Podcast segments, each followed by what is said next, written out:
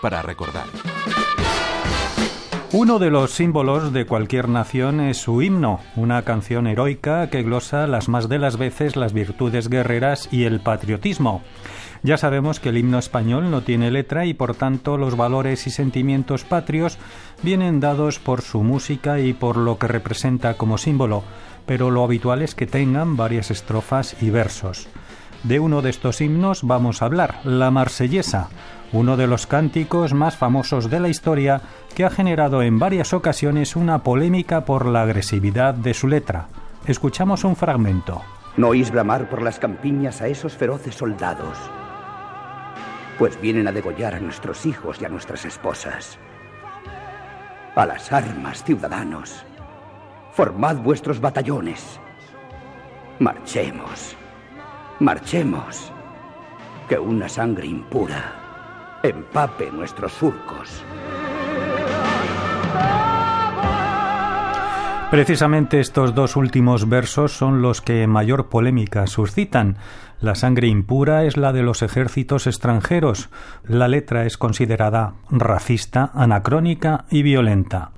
Pero como decimos, en 1989, año del bicentenario de la Revolución Francesa, se cuestionó la letra del himno por las palabras de odio que contiene.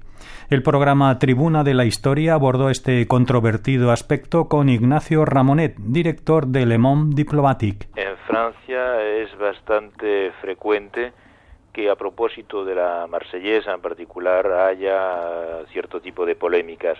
Eh, por ejemplo, recuerdo cuando el presidente Giscard d'Estaing eh, fue elegido presidente, decidió cambiarle el ritmo a la marsellesa, ya que dio lugar a una gran polémica cuando Serge Gainsbourg cantó la marsellesa de cierta manera con, con un ritmo particular y además insistiendo sobre alguna, algunas partes de la letra, también dio lugar a una inmensa polémica porque mucha gente estimaba que había eh, un atentado contra la dignidad nacional.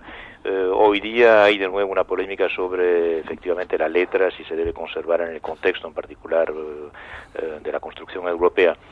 Mm, pienso que los himnos descansan en la tradición histórica y que eh, en realidad es siempre muy delicado eh, tocarlos. Pese a que se cuestionen los valores y sentimientos ensalzados, para Ignacio Ramonet es un símbolo del nacionalismo francés e internacional. Cuando uno conoce un poquito la historia de la revolución, no puede más que recordar en qué circunstancias, ¿verdad? Se crea el himno, circunstancias de defensa de la libertad, también en pensar en el proyecto universal, ¿verdad?, de esa canción. Y, también hay que tener en cuenta que si efectivamente alguna, algunos versos son violentos, eh, también hay estrofas de, gran generosidad. Lo que ocurre es que eh, en general se canta la primera y la última estrofa de la marsellesa, pero la, la estrofa antepenúltima, por ejemplo, pues ah. habla de, de, la necesidad para los guerreros franceses de, de perdonarle las vidas a las víctimas. Se han armado eh, a contrapecho contra ellos, ¿verdad? Y que en realidad se trata de declarar una guerra contra los déspotas y los tiranos, ¿verdad? Este es el proyecto, es ese, ¿verdad? Es el de, en definitiva, cantar a la libertad, la libertad querida.